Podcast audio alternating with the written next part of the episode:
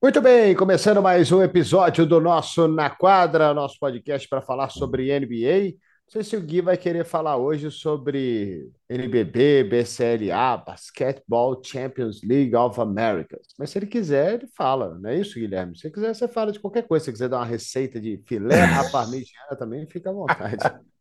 Fala, Ari, fala, amigo fã do esporte, fã da NBA. Hoje, confesso, jogando muito aberto aqui com o pessoal que nos acompanha toda semana, que eu vou ficar devendo NBB e BCLA, porque além da, da quantidade de, de assuntos que a gente tem aqui é, na NBA, muita coisa acontecendo na NBA, é, inclusive hoje, que dia 15 de dezembro é, é, um período importante que começam né, praticamente os períodos de troca, 88% dos jogadores da NBA estão disponíveis para troca a partir de hoje, né? E eu estou com uma reforma na minha casa. Então, como vocês podem ver, até minha luz está um pouco comprometida, né? Então, por causa dessa reforma, eu não. Eu, né, deixei para ver. Sua camisa. Você gostou da minha camisa? Ah, é, Gostei. É, Você gostou essa... da minha? Eu ganhei de presente de um cara aí, ó.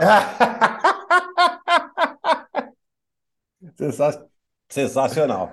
É, eu e os meus friends, eu sou muito fã da série, então é, sempre que eu posso, eu coloco uma camisetinha, uma roupa, tenho uma caneca também.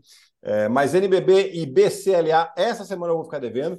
É, tá visto que é, acho que já todos já jogaram, né? O Flamengo acho que terminou nessa última terça-feira com uma vitória contra o Penharol e mesmo com a derrota nessa né, contra o Instituto saiu com a primeira colocação nessa primeira fase de grupos, né?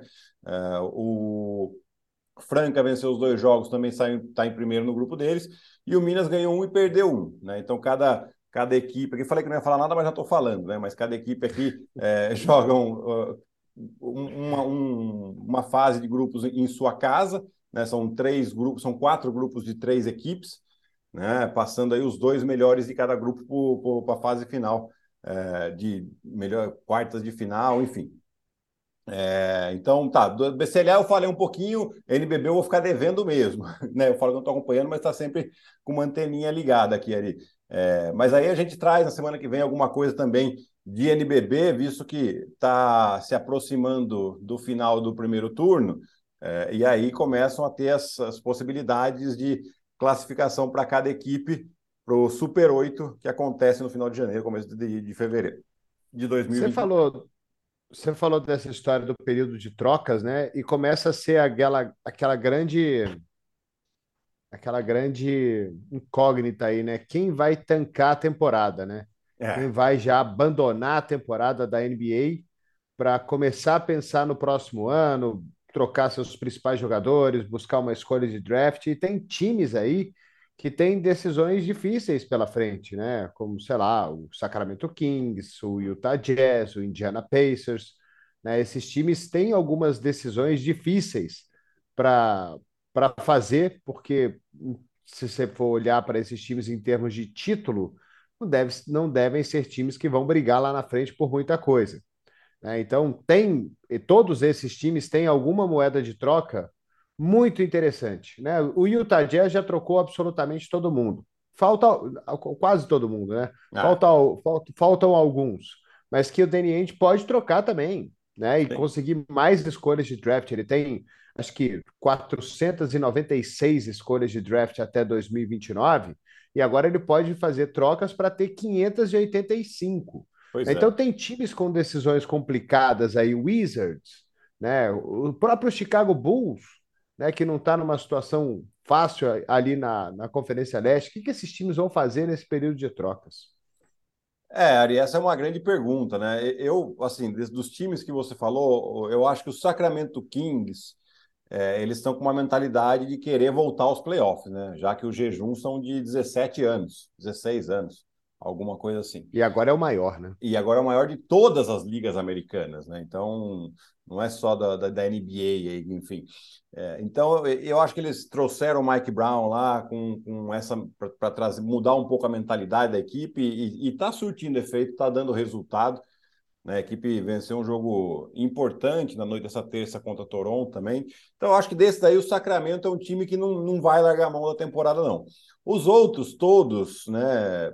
O Indiana tem um pouco de dúvidas, porque eu achava que eles seriam um time em reconstrução, mas o time realmente está jogando bem. Né? O Buddy Hield e o Benedict Maturin, né, o novato, que faz quase 20 pontos de média por jogo vindo do banco, né, estão jogando muito bem. E aí você tem lá o Buddy Hield, que é, principalmente o Lakers tem um, um, um, grande desejo por ter o Buddy Hield na equipe, por ser um, um arremessador excelente que encaixaria muito bem, né? Mas assim, eu acho que até Chicago pode correr esse risco de em algum momento ele trocar algumas peças, porque vem fazendo uma temporada muito abaixo da expectativa.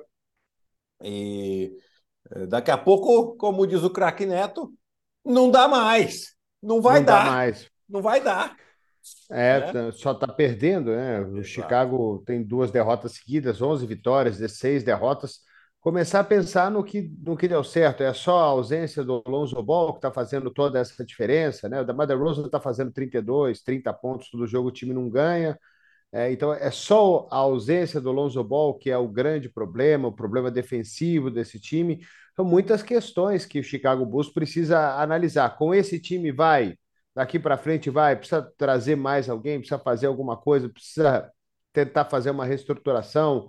Washington Wizards, o que, que vai fazer? Né? Uh, o, o próprio o Indiana Pacers já falou, né?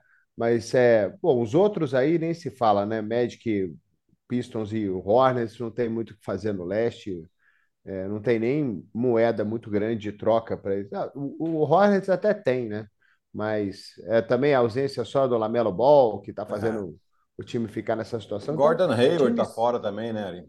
Também times não, que não tem paz times Gordon que têm decisões difíceis pela frente, né? mas começou, está começando agora, né? Vamos ver à medida que eles forem jogando também com o retrospecto quem vai começar a tancar a temporada e quem não vai. É, quem não vai tancar a temporada é o Memphis Grizzlies. Ah, esse não, não vai. Né? Eu estava lendo uma crítica, queria saber até a sua opinião, se você uhum. concorda com isso. Que tem muita gente preocupada com o Memphis Grizzlies com relação ao clutch time, ao quarto período. Uhum. Porque eles estão ganhando jogos que o quarto período está sendo puro garbage time, que o jogo já está decidido. Mas quando o jogo está apertado, eles não estão conseguindo fechar os jogos. Então, eles estavam fazendo essa crítica aí ao Memphis Grizzlies. Queria saber se você concorda com isso, Gui. Olha, Ari, é, a gente fez um pouco dessa crítica na temporada passada por eles serem jovens, né? É, mas depois, quando chegou nos playoffs, mesmo eles perdendo na semifinal de conferência para o Golden State Warriors, eu acredito que a equipe teve uma boa postura, teve uma boa maturidade para a gente pensar que é uma equipe muito jovem. Você enfrentou uh, caras ali que na temporada passada jogaram a, a, sexta final em oito anos, né? Ou seja, uma equipe bastante rodada, enfim, é, não é não é tão simples assim. Eu vejo esse time amadurecendo mais um pouco em relação ao ano passado. Por que, que eu vejo isso? Porque a equipe vem sofrendo com lesões desde o início da temporada. Começou sem o Jaron Jackson Jr., começou sem o Dylan Brooks e a equipe foi ganhando, né? Perdeu alguns jogos tal. Uh, teve alguns jogos que o Jamoran não jogou. Agora quem está fora é o Desmond Bain, que é o segundo cestinha do time. Né? 24 pontos de média para ele, que tinha começado mal, depois começou a acertar todas as bolas de três e hoje está arremessando com 45% de aproveitamento. Né? É, então, se nesse momento que está sendo o segundo melhor jogador do time, o time continua ganhando, está numa sequência de seis vitórias consecutivas, eu acho que é a, Vou até confirmar aqui, mas é, deve ser a, a, o, o, time mais quente do momento, né? Ou seja, que tem a, a, sequência maior de vitórias, né? É isso mesmo, seis vitórias seguidas para o, o, o Memphis. O New York Knicks tem cinco, né? O Knicks também vem, vem num momento interessante. Então, eu, eu não me preocuparia muito com esse time, é, com, com, com o Memphis. Nem para playoff? Nem para playoff, porque também você tem ainda aí um Danny Green para entrar que é um jogador experiente. É lógico, não é um jogador que, que vai assumir uma responsabilidade, mas é um jogador que já passou por isso, que vai, é, já passou por três times campeões, né? Ou seja, ele pode é, ser aquele líder por experiência que a equipe talvez precise. Né? Vai ser suficiente para um time é, chegar numa final de NBA? É difícil a gente falar, porque a gente está vendo aí uma, uma Conferência Oeste bastante disputada, né? Uh, os principais, os, os, favoritos que a gente tinha colocado lá na, no início da, da temporada não estão nem entre os seis primeiros, né? Que é o Clippers e o Warriors. Acho que o Clippers está em sexto agora, talvez. né, da Conferência Oeste. Exatamente, está em sexto depois de três vitórias consecutivas. Então, esses times, em algum momento, eles vão engrenar. Né?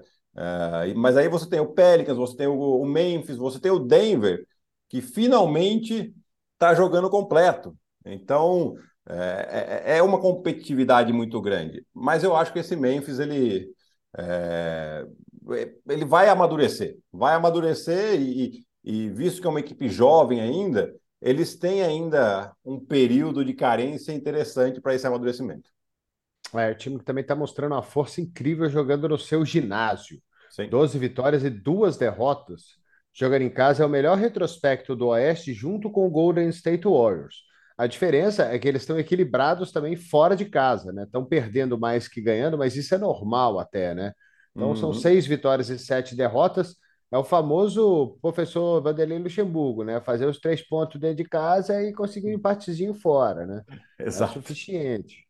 Exato. É, então... é, é aquele, o aproveitamento de 50% fora, é, pra, aproximadamente, como está tendo o Memphis aí, mas em casa o time é muito difícil ser batido, isso aí coloca onde eles estão hoje. Então, em, em primeiro lugar da, da Conferência Oeste, empatado com o Pelicans. Né? O Pelicans está na frente por algum critério de desempate ali, mas é a, é a mesmíssima campanha. E, e, o Memphis já fez essa campanha no passado também, né? Então é, é um time que já. Por isso que eu falo, tá, tá ganhando maturidade, tá ganhando maturidade é, ter paciência mesmo com, mesmo com eles. É, a diferença para os tá falando dos Warriors, né? Só porque os Warriors ganharam dois jogos fora de casa, dois, duas vitórias e 13 derrotas fora do Chase Center. É complicado ser e bem assim. Hoje o time está na décima colocação, à frente do Minnesota Timberwolves.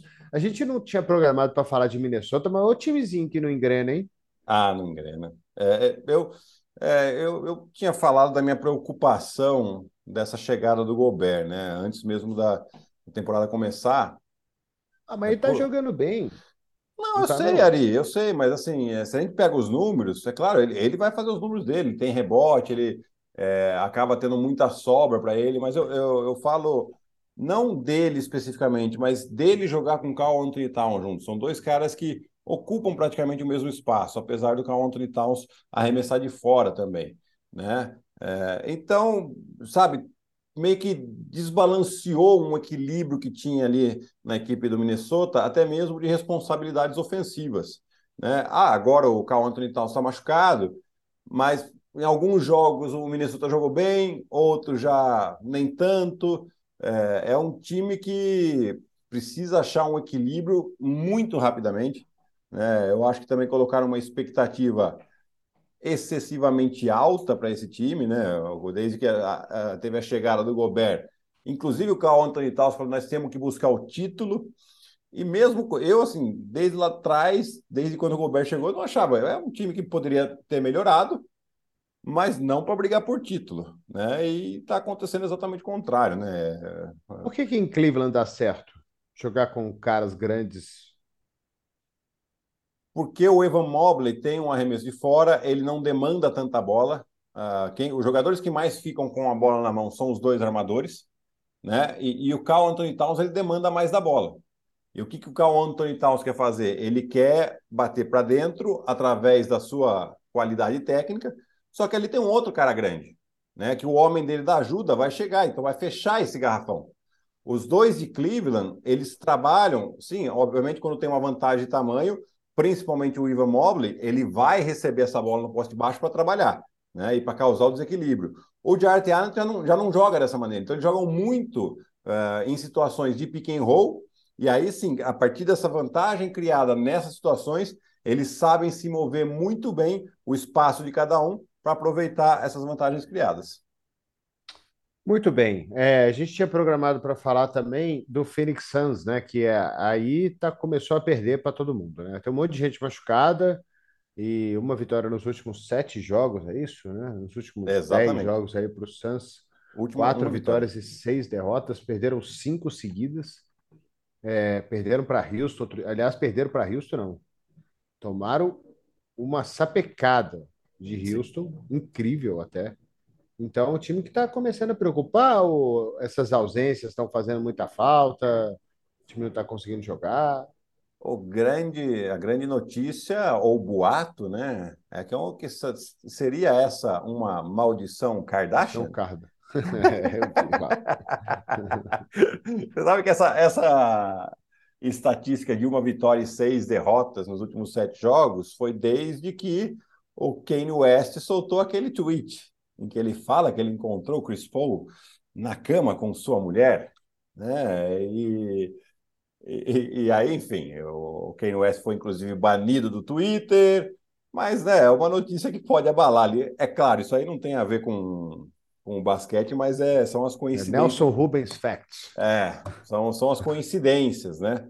É, mas o time vem, vem sofrendo agora com as lesões. O Cameron Johnson continua fora, o Chris Paul voltou, mas não está jogando bem. O Devin Booker se lesionou, o DeAndre Ayton se lesionou, o Cameron Payne se lesionou, né? Então, uh, ainda rumores de trocas com o Jay Crowder que não se confirmam, que ele não quis mais jogar. Então, é, é um time, os, os, nossos colegas americanos, né, principalmente o Stephen A. Smith, fala que a janela de oportunidade do Phoenix Suns se fechou para conquistar um título. E pode ser que seja verdade. Né? Eu a, a, questão do Chris Paul, ele obviamente não fica mais novo a cada dia, é o contrário, assim como o LeBron James, né? Pode parecer que não, mas é, é, é esse o fato.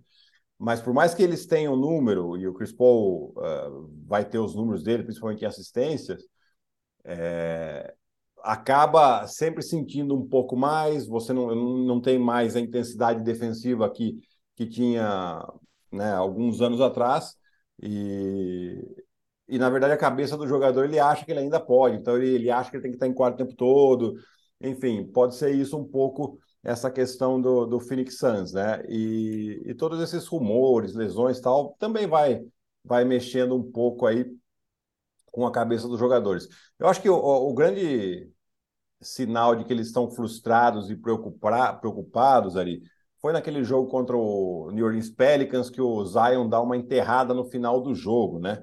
É claro que tem a regra escrita de você não, não arremessar a bola, mas ele estava completamente livre, não é que a defesa estava ali na frente dele e ele tentou atacar. Não, ele estava completamente livre, não tinha ninguém ali. Ele quis fazer o show dele. É, eu acho que, no meu entender, isso não tem nada demais. Mas o pessoal do Finis ficou extremamente nervoso, né? E para mim aquilo ali não é um nervosismo com o Zion em específico, senão com a própria frustração do time, né? Acaba descontando no adversário e isso é normal também. Então acho que eu, eu torcedor do Phoenix, estaria um pouquinho preocupado, sim. É, aparentemente se fechou mesmo, né? Porque assim, é. até pelo desempenho do time no playoff do ano passado, né? Que fez uma campanha fantástica na fase regular, né? E chegou nos playoffs, sofreu para ganhar do próprio Pelicans. Né? Foi uma série que foi para o jogo número 6 e depois foi eliminado. Então, é, é, parece que a oportunidade foi realmente há dois anos contra o Milwaukee Bucks, que o time estava pegando fogo, estava uhum. ganhando de todo mundo, estava jogando é, muito bonito, certinho. Aí depois também tem confusão do DeAndre Ayton, que quer dinheiro, que o time não quer muito pagar esperou, esperou, esperou, esperou para ver se alguém vai vai fazer uma proposta para ele para poder fazer a dele. Então, sei lá, isso aí já deixa o cara meio descontente. Agora ele está machucado, né? Machucou nesse jogo aí contra o Houston, né? Sim. E sei lá, eu já não já não aposto em Phoenix contra absolutamente ninguém. Né? Se você me perguntar hoje dos oito primeiros, tirando, é, tirando o Sacramento, talvez, mas contra os principais aí, não dá para colocar eles como favorito contra Clippers, contra, contra Denver, contra Pelicans, contra Memphis, contra Golden State, contra Lakers, contra ninguém. Acho que nem contra Portland. Portland também vem, vem num momento melhor agora, depois que o Lillard voltou da lesão, né? É, são três vitórias consecutivas. Quer dizer, tá tão embolado esse, essa Conferência Oeste que três vitórias consecutivas jogou o Portland lá para o quarto lugar. Eles estavam em décimo primeiro semana passada. New York Knicks, fogo de palha? Ah, eu acho que não é fogo de palha ali, mas também não é que o, o, torcedor do Knicks, ele né, tem uma sequência de cinco vitórias seguidas, eles, acham, eles já acham que o time vai ser campeão, agora vai. aquela coisa, né? Mas eu, eu não acho que é para isso. São, são vitórias boas que eles tiveram, né? O, o Julius Randle num momento bem importante aí para ele. Mas são Jalen assim. Bronson também, né? O Jalen Bronson também, né? E eu acho que tem uma coisa importante que o Tom Thibodeau fez, né? Que foi reduzir a rotação. É, porque assim, primeiro que ele já gosta de uma rotação um pouco menor, né? É, dos seus jogadores. Então ele gosta de jogar ali com oito. Oito para ele tá bom. mais do que isso, não precisa. E, e eu acho que ele estava um pouco perdido também com essa rotação mais estendida, né? Então o que ele fez? Ele é, batizou três jogadores ali: o Ken Reddish, o Evan Fournier e o Derrick Rose. Os três jogadores saíram da rotação, são jogadores importantes, né? O Ken Reddish ainda está no seu contrato de, de, de, novato, o Evan Fournier um contrato de 18 milhões de dólares por ano, e o Derrick Rose, com todo o histórico que ele tem, né? Obviamente não é aquele jogador que foi MVP há 10 anos atrás, uh, mas é um jogador que tem qualidade, tem, pode dar minutos de qualidade para a equipe. É, mas o, o, Tom Thibodeau achou que esses jogadores é, não, não contribuíam para a equipe e deu certo. Até agora deu certo, né? Vamos ver quanto tempo mais vai dar certo, né? Então, mas é aproveitar mesmo o momento do, do, do, do Jalen Bronson e do Julius Randle, que estão muito bem ofensivamente, principalmente, né? É, e colocar aí de novo a equipe numa posição de playoffs, né? Dá, dá para ter uma esperançazinha. Eu acho que é a posição do, do New York Knicks é basicamente essa, assim, né, Ari? É, de brigar ali por talvez um playoff direto ou via play-in mesmo. Né? O time é essa qualidade que tem. É, os Knicks vão jogar no Natal esse ano, né? Sempre jogam no, no Natal. Nova York é o, até, praticamente tradição jogar no Natal. Estou curioso para ver como é que eles vão chegar para esse jogo contra os 76ers dia 25. Por, por que eu estou falando isso? Porque esses momentos na temporada, é, eles, são, eles são quase definitivos. Né? Se você chega, se, se Nova York consegue esses próximos oito dias aí, dá mais, né? Falta mais tempo que isso para Natal, faltam dez, dias. dias. É, se eles conseguem, é, sei lá, chegar, estão com 15, 13. Se eles conseguem chegar mais, melhor do que isso, né, com um aproveitamento maior no Natal e ganham do Philadelphia em casa no Natal, isso aí pode ser um grande fator na temporada para dar mais uma engrenada em Nova York. Agora, se chegar perdido, porque é, o jogo de Natal é um jogo importante, Sim. é um jogo, é uma, é uma rodada importante, é um dia marcante, né? E aí, conseguir manter uma sequência até o All-Star Game, né, o time jogando bem, esses times engrenam. Sim. Os times, times ganham confiança. Times começam a jogar melhor. Times começam a incomodar muito mais os adversários. Nova York, há duas temporadas, chegou nos playoffs e foi uma grande decepção perder para o Atlanta do jeito que perdeu. Sim. Né? E a temporada passada foi uma grande decepção mesmo, né? com todos os problemas. Kemba Walker, com o Thibodeau, o Julius Randle não teve o mesmo ano. Esse ano ele está jogando bem de novo. Então, sei lá, eu tô curioso para ver Nova York depois do Natal. Tomara que eles cheguem bem no Natal e tomara que eles vençam os 76ers. É, Ari, eles têm uma sequência de jogos interessante, né? Porque assim, é, eles jogam de novo em Chicago nessa sexta-feira e depois jogam em Indiana. Depois vem para a sequência de quatro jogos em casa, que termina com esse jogo do Natal contra a Filadélfia. Só que os três adversários são, são vamos dizer, chatinhos, né? Porque um é o Golden State Warriors, jogando fora de casa aparentemente não está assustando o pessoal, né? É, você tem o Toronto Raptors e você tem de novo o Chicago Bulls, né? Que está no momento ruim. Então, eles, é, é, possível eles chegarem aí né, numa sequência desses quatro jogos. Na verdade, são cinco jogos até o Natal, né? É, uma sequência de quatro vitórias e uma derrota. É, bem possível. E isso. É, 3-2 até que seja, né? É, é já, difícil já... ganhar do mesmo adversário duas vezes. Tentar... Quem...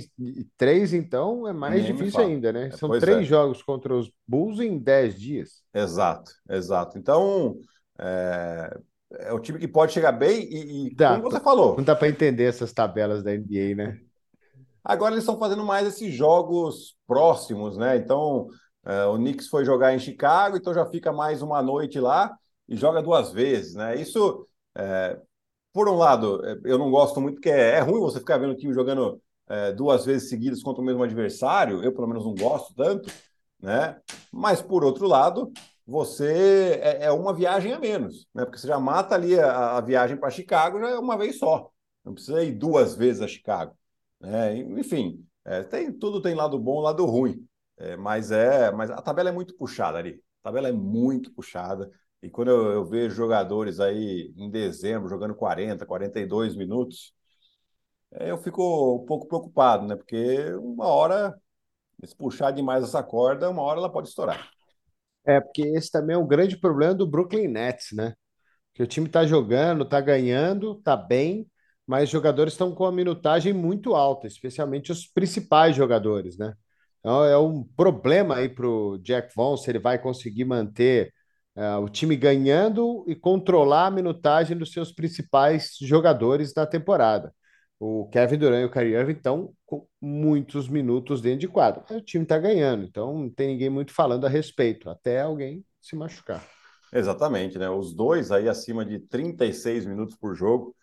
É, é bastante preocupante, sim. Acredito que agora que o time é, volta a ter mais opções, né? Tá um pouco mais completo, ou seja, voltou o Seth Curry, o Ben Simmons voltou de novo, Joe Harris já entrando num ritmo, TJ Warren voltou a jogar, né? Depois de dois anos parado, é, talvez o técnico Jack Vaughn consiga é, colocar um pouco menos, né? Colocar ali 32, 33 minutos por jogo esses dois jogadores, né? Até mesmo porque agora sim, parece que o, quando o Brooklyn Nets não fala, não, não se fala mais o que está acontecendo no, em Brooklyn fora de quadra, o time parece que dá uma engrenada, né?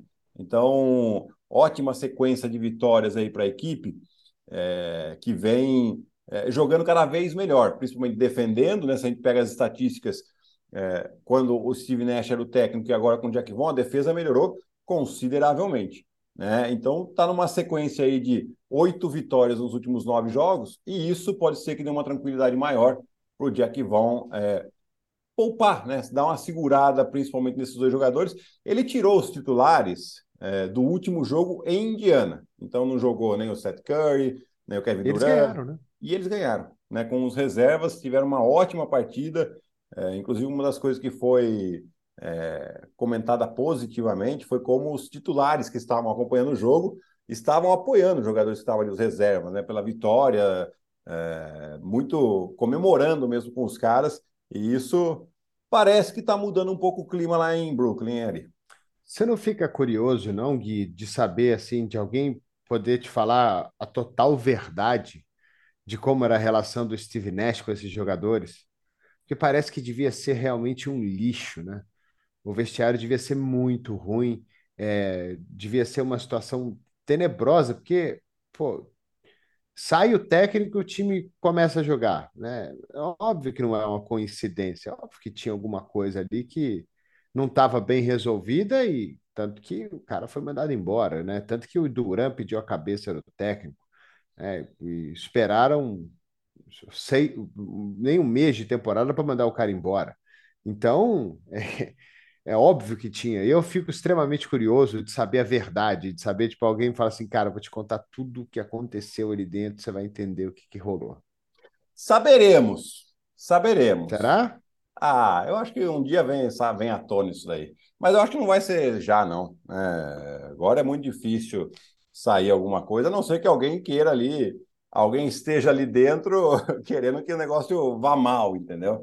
É, mas, mas eu acho que um dia essa verdade sai, né? Eu estou até acompanhando aqui, é, assistindo no Star Plus o documentário dos Lakers, né? O Legacy, toda a história dos Lakers, e aí, lógico, são coisas que já, já se eram sabidas até mesmo à época, né? Mas mostrando ali o momento do, do, do, do, do conflito que tinha entre o Shaq e o Kobe, né? É, então, assim, agora sai mais coisa, né? Porque você tem a declaração do Shaq, você tem a declaração dos outros jogadores, do próprio Phil Jackson. Então, a gente, uma hora sai, né? Pode ser que a gente tenha que esperar um pouquinho. Mas eu imagino que a relação ali nem tivesse mais ali. Porque depois de pedir a cabeça, o que, que, que, os caras vão conversar? O que, que o técnico vai falar com o jogador que pediu a cabeça dele? Né? Ele vai falar, é óbvio, porque é função dele. Mas o jogador vai falar, ok, ok, eu faço o que eu quiser né? E, e aí o problema é que isso contagia com todos os outros, porque os outros estão assim, isso aqui vai cair. Então por que eu vou fazer o que ele quer? Né? Então, é, imagino que não, não devia estar uma situação fácil ali, é, mas agora, aparentemente, as coisas estão mais calmas, sem polêmicas fora de quadra, o time completo, defendendo melhor e jogando no ataque de uma maneira mais coletiva também. Né? Não é simplesmente dar a bola para Kevin Durant e Kyrie Irving, ah, joga aí, resolve aí, acha alguma coisa para gente. Não, eles estão jogando um pouco melhor também no ataque, e isso para os adversários pode ser um o, pouquinho preocupante. O meu tio, eu sou sobrinho do Chico Formiga, né? Grande técnico, foi técnico do Santos, Meninos da Vila, vice-campeão brasileiro, muitas vezes campeão paulista, campeão mundial como jogador com o Santos, naquela época lá dos 60 e tudo mais. E ele sempre falava que o mais difícil, e ele foi técnico durante muitos anos, né? E é, ele falava que o mais difícil não é. Porque ele falava que ser técnico era muito fácil. Né? O conhecimento que você tinha ali, você desenhar a jogada, fazer com que o time jogue do jeito que você quer, isso era o mais fácil. Agora, o mais difícil é comprar o jogador que você está certo. E que isso aí vai dar resultado. E que isso vai. E fazer o, fazer o jogador jogar do jeito que você quer que ele jogue. Né? Isso aí era o mais complicado, porque é uma relação, ela já não é nem profissional mais, é uma relação pessoal, Sim. praticamente com o cara. Né? Você, o, o, cara precisa confiar em você, o cara precisa ganhar, precisa ganhar a confiança do técnico. Se o cara não tiver a confiança do técnico, não tem como ir para frente, né? O cara realmente, como você falou, ele faz o que ele quer. Ele falou: esse cara tá errado, ele não sabe nada, eu vou fazer o que eu quiser. Exato, exato. E, e, e aí contagia, né, porque não é, não é que o é, jogador... aí começa a ver que vai dar certo, começa a ganhar. E aí... Isso, né? Não é porque o jogador que, que tá ali com, com o cara que não, não tá de acordo mais com o técnico, ele tá escutando, tá sendo influenciado porque o, o, outro jogador tá falando. Não, não, é só na atitude. Pela atitude, ele, opa, aqui, isso aqui não vai dar certo. Ixi, deixa eu pensar no meu aqui também. E aí cada um começa a pensar no seu e cada um rema para um lado. Esse que é o problema. Né? Agora, se tem um técnico que consegue comprar um, dois jogadores, esses dois jogadores vão atrás do técnico, aí os outros também vêm. o inverso é verdadeiro também. Né? E, e é o que parece que está acontecendo agora com a equipe do, do Brooklyn Nets. Parece que está engrenando. De novo, defensivamente eles melhoraram nas estatísticas, claramente. Você vê que é um time que defende melhor. E no ataque, você vê um envolvimento maior dos outros jogadores que não são chamados Kyrie Irving e Kevin Durant. Perfeito, Guilherme. Então, fechamos aí o nosso podcast dessa semana? Fechamos o podcast dessa semana ali, muita coisa acontecendo, rodada de Natal chegando, então semana que vem não vamos falar dessa rodada de Natal, né? Porque no final das é contas, né? não nesse domingo ser... do outro, já é Natal. É isso aí. Estou esperando o meu presente. Aliás, manda um grande abraço para o Juarez aí também, viu, Guilherme? Pode deixar. Será dado. valeu, valeu, gente. Um grande abraço a todos. Obrigado. Na quadra volta na semana que vem. Vamos falar desses quatro jogos de Natal e o momento dos times que vão jogar essa rodada decisiva aí no domingão, dia 25.